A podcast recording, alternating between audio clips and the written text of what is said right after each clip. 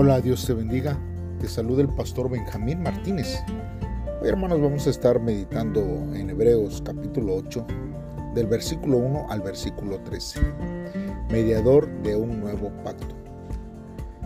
Te invito a que poses este audio y eleves una oración a Dios para que Él sea el que obre en tu vida y hable a tu corazón a través de este devocional. Si ya lo has hecho así, entonces te invito a que me acompañes a escuchar lo que la palabra de Dios dice. La palabra de Dios dice así. Este es el asunto principal que estamos tratando. Nuestro sumo sacerdote está sentado en el cielo a la derecha del trono de Dios y sirve en el lugar santísimo, el verdadero lugar de adoración que fue hecho por Dios, no por los seres humanos.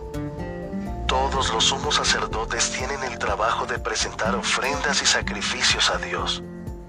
También es necesario que nuestro sumo sacerdote ofrezca algo a Dios.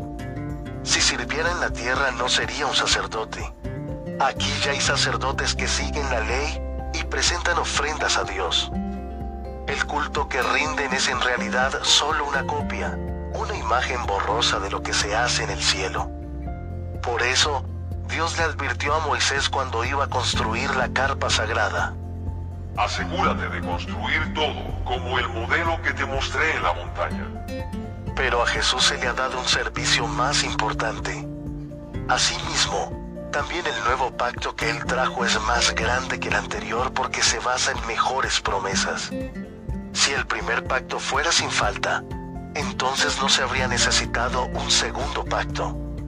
Pero Dios encontró una falla en el pueblo y dijo, Dice el Señor, llegará el tiempo en que haré un nuevo pacto con el pueblo de Israel y con el pueblo de Judá.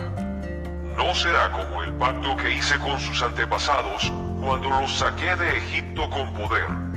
Ellos no fueron fieles a mi pacto, por eso los abandoné, dice el Señor. Este es el nuevo pacto que en el futuro haré con el pueblo de Israel, dice el Señor. Pondré mis leyes en su mente y las escribiré en su corazón. Yo seré su Dios y ellos serán mi pueblo.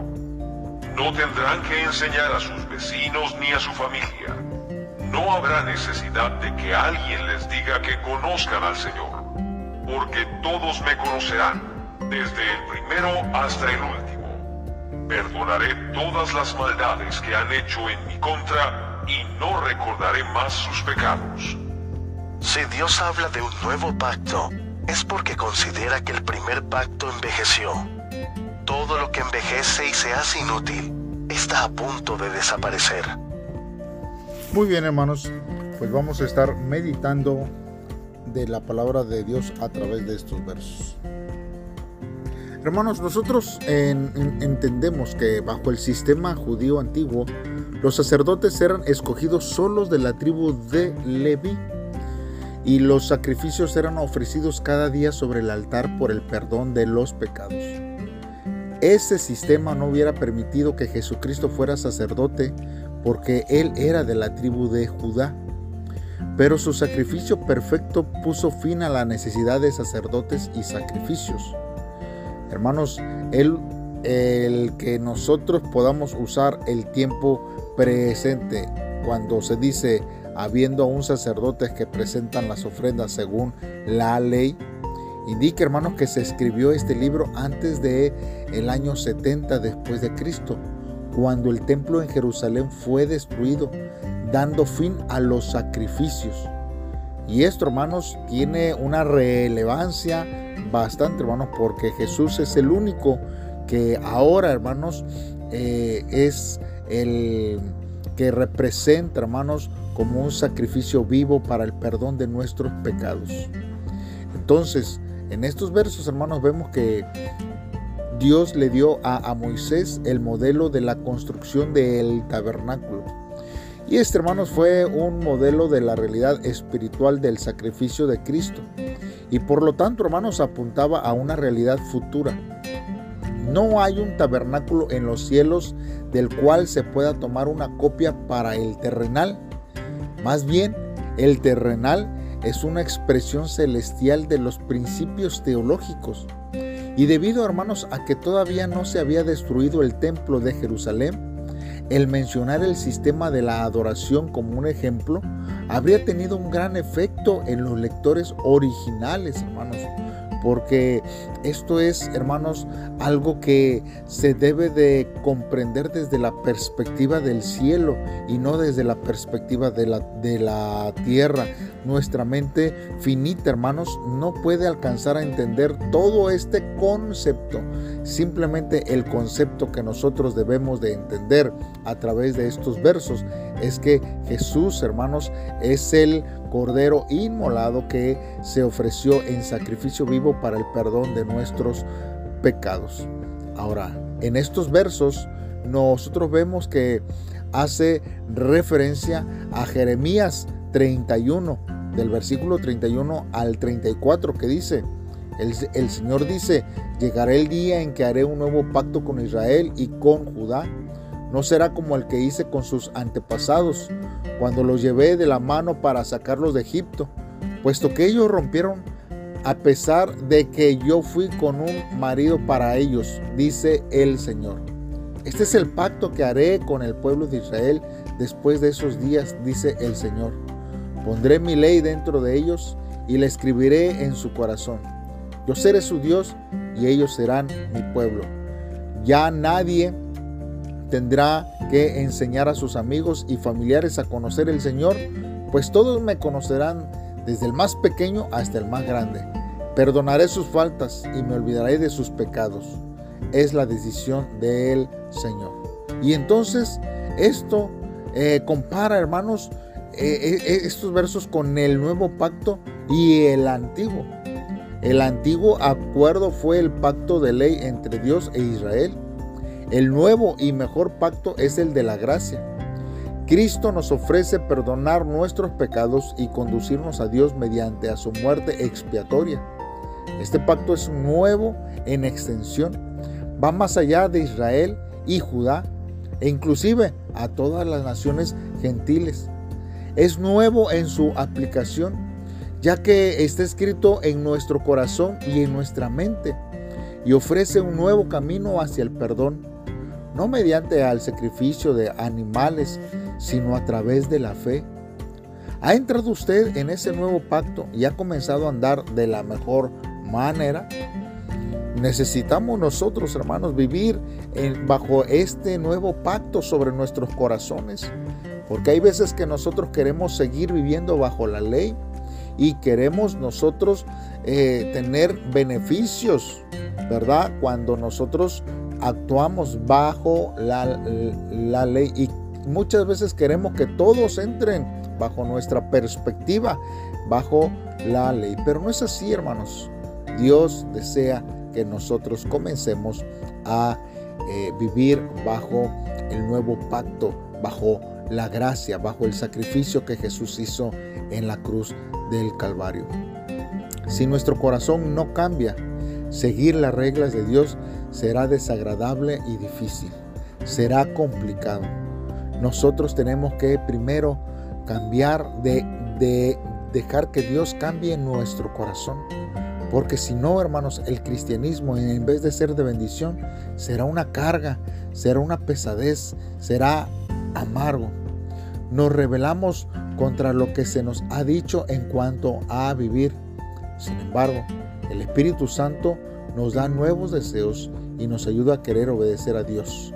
Nosotros necesitamos, por ejemplo, ver lo que el apóstol Pablo escribió a los filipenses en el capítulo 2, versículo 12 y 13, que dice, así pues, queridos hermanos, continúen obedeciéndome como siempre. Ahora que estoy lejos de ustedes, es aún más importante que me obedezcan. Ocúpense seriamente de su salvación con profundo respeto porque es Dios mismo a quien hace posible que ustedes deseen hacer lo que a Él le agrada. Y no solo eso, sino que también les da el poder para que lo hagan. Hermanos, con un nuevo corazón encontraremos que servir a Dios es nuestro mayor gozo. No hay nada que pueda interponerse en nuestra vida a hacer la voluntad de Dios. Pero si nosotros no tenemos un nuevo corazón, todo lo que está dentro de la voluntad de Dios se nos va a hacer algo difícil, un pesar. No lo haremos con amor, sino que será una carga para nuestra vida. Bajo el nuevo pacto de Dios, la ley de Dios está en nosotros. No es más que un conjunto de reglas y principios externos estar dentro de esa ley. Pero el Espíritu Santo nos recuerda las palabras de Cristo. Él activa nuestra conciencia, influye en nuestros motivos y deseos y hace que deseemos obedecer. Hacer la voluntad de Dios ahora es algo que deseamos con todo nuestro corazón y con toda nuestra mente. Y vuelvo a lo mismo. Si esto no es así, entonces aún usted necesita un corazón nuevo para que usted pueda ser conforme a la voluntad de Dios. Mire, el pueblo de Israel hizo un pacto con Dios en el monte Sinaí. Cuando sucedió esto, la montaña tembló y una espesa nube de gloria la cubrió, impidiendo que alguna persona se acercara a esta. A pesar de haber sido testigos de semejante majestuosidad y una bendición de Dios, el corazón corrupto de los israelitas no cambió debido a que el pacto que recibieron allí tenía el poder de bendecir al pueblo, pero no podía corregir el corazón de quienes traicionaron a Dios deliberadamente. Dios, hermano, siempre fue fiel, pero el pueblo de Israel no. Por eso fueron destruidos. Ahora Dios nos dice que redimirá nuestros pecados de una vez a través de la muerte de nuestro Señor Jesucristo en la cruz y que nos guiará hacia la gracia.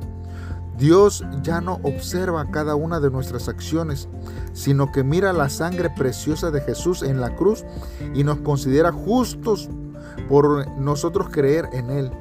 Si vivimos solo en la fe que cree en Jesús, Dios se hará cargo, hermanos, de todos los aspectos de nuestra vida.